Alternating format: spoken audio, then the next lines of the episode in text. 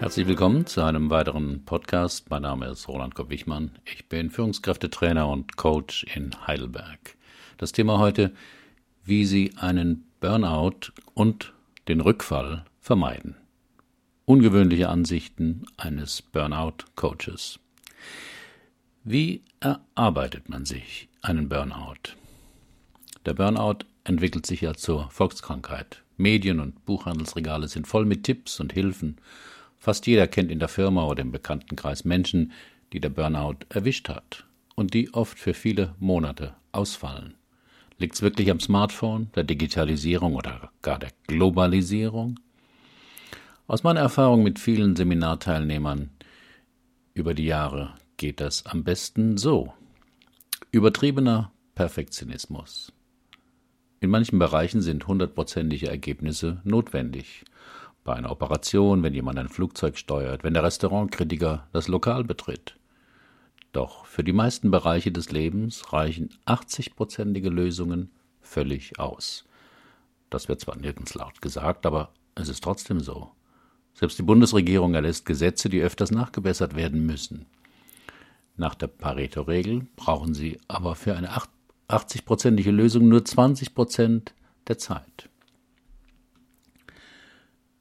Übertriebener Perfektionismus hat meist mit dem Gefühl zu tun, noch etwas beweisen zu müssen. Dass man klug ist, mithalten kann, Außerordentliches leisten kann, etwas wert ist und so weiter. Letztlich hat es mit Unsicherheiten und unbewussten Ängsten zu tun. Auf meinem Blog finden Sie zwei Links, die dazu mehr sagen. Zweiter Punkt, die Verleugnung von Grenzen. Wir leben in einer Zeit, wo Grenzen keinen guten Ruf haben. Geht nicht, gibt's nicht. Oder nichts ist unmöglich sind Slogans, die wir oft hören und bei manchen Menschen zur inneren Richtstuhr geworden sind. Doch alles hat Grenzen. Selbst das Universum soll ja nicht unendlich sein. Aber alles, was auf der Erde existiert, hat Grenzen. Und Menschen allemal. Grenzen der Kraft, der Energie, der Lust, der Motivation. Menschen mit der Tendenz zu Burnout empfinden Signale auf eigene Grenzen nicht als eine nützliche Information oder Erlaubnis, sondern als Kränkung. Und sie versuchen zu zeigen, dass das für sie nicht stimmt. Selbst wenn der Körper dann nach Jahren Erschöpfungssymptome oder Verschleißsymptome zeigt, wird dies oft nicht als Hinweis auf eine gefährliche Überlastung verstanden, sondern als persönliches Versagen, das tapfer verschwiegen oder repariert werden muss. Wie erarbeitet man sich einen Burnout? Ein mechanistisches Bild von sich selbst ist hilfreich. Die Stärke von Vielarbeitern ist, dass sie jahrelang klaglos funktionieren, wie eine Maschine. Wenn Maschinen Ausfälle zeigen oder kaputt gehen, werden sie repariert. Und die moderne Medizin kann ja tatsächlich heute vieles reparieren.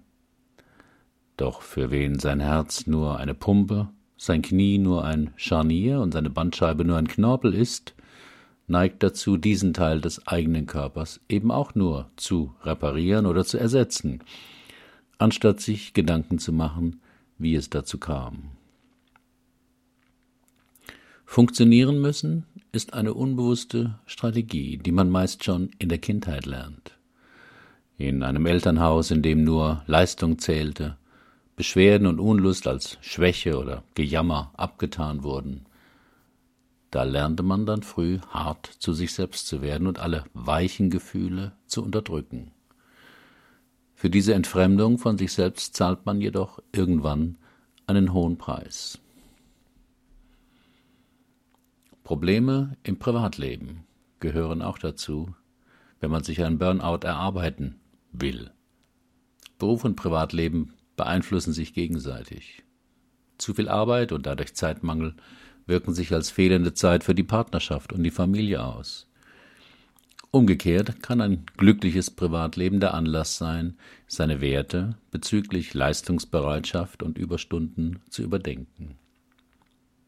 Bei vielen Menschen mit Neigung zum Burnout gibt es Probleme im Privaten, ungelöste Konflikte in der Partnerschaft, bezüglich Aufgabenteilung, gegenseitigem Respekt oder Sexualität sind die wichtigsten. Ich soll Burnout gefährdet sein? Der Fisch ist bekanntlich der Letzte, der das Wasser entdeckt. Denn das, was wir gewöhnt sind, gewohnt sind, fällt uns gar nicht mehr auf. Wir haben keinen Abstand dazu, können es also gar nicht mehr wahrnehmen.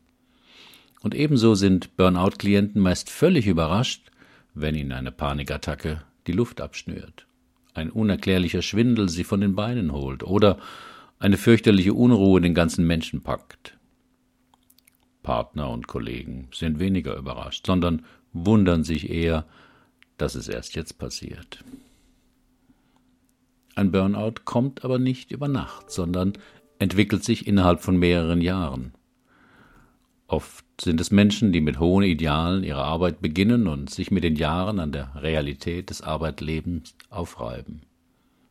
Die Symptome werden dabei immer stärker und zahlreicher, werden aber tapfer ignoriert oder heruntergespielt. Dann kommt ein harmloser Auslöser und man rutscht in einen Burnout-Zustand.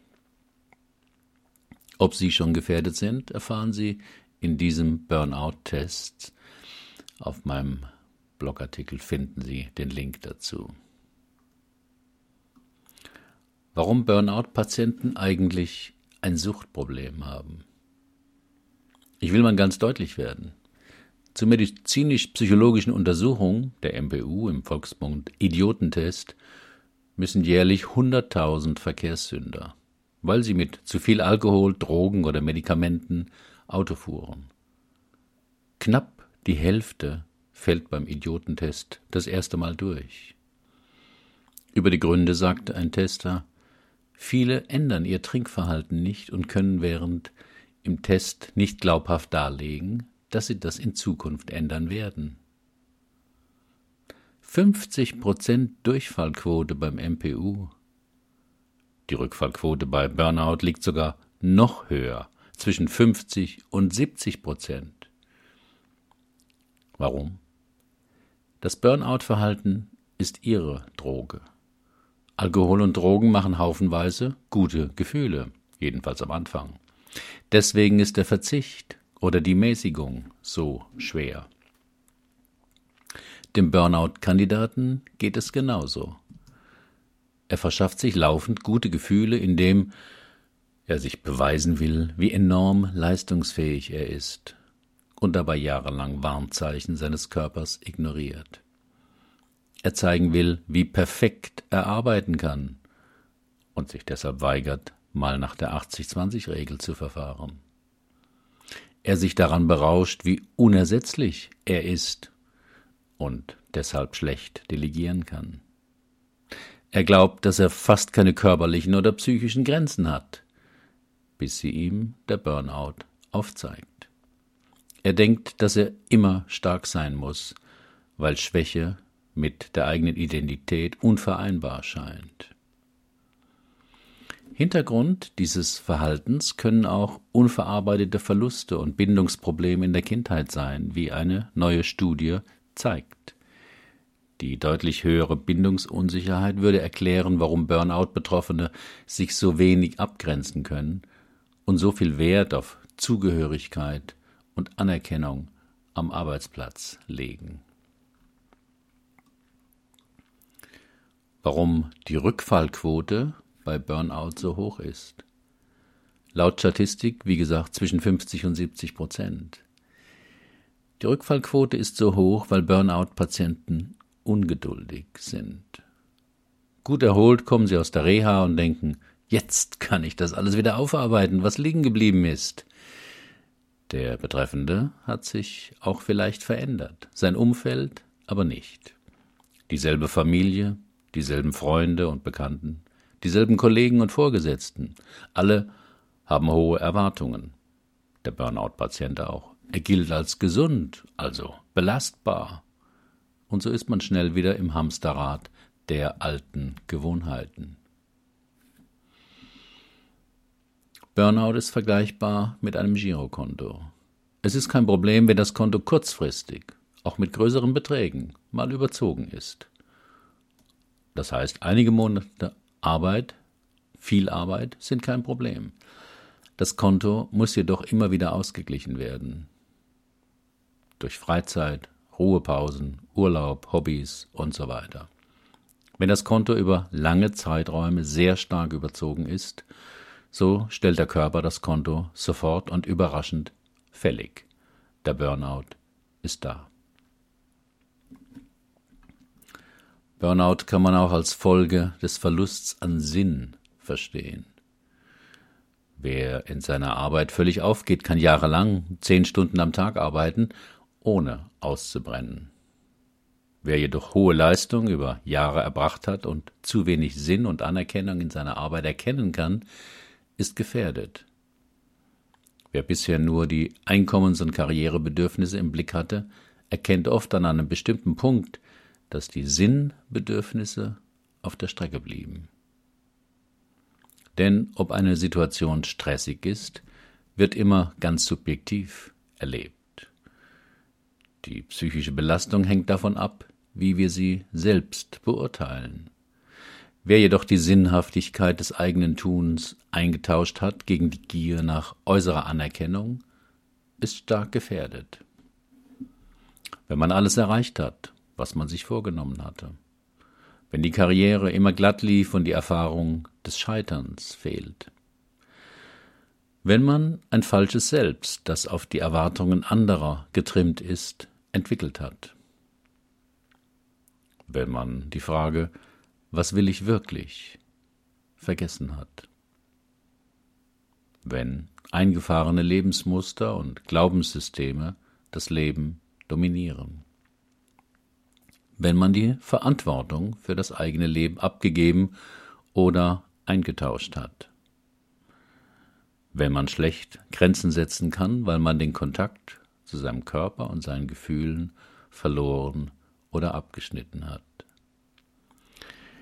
Doch wie findet man den Sinn im Leben wieder? Das lernt man am besten von der Eintagsfliege. Auf meinem Blog finden Sie ein Video dazu. Sind Sie Burnout gefährdet?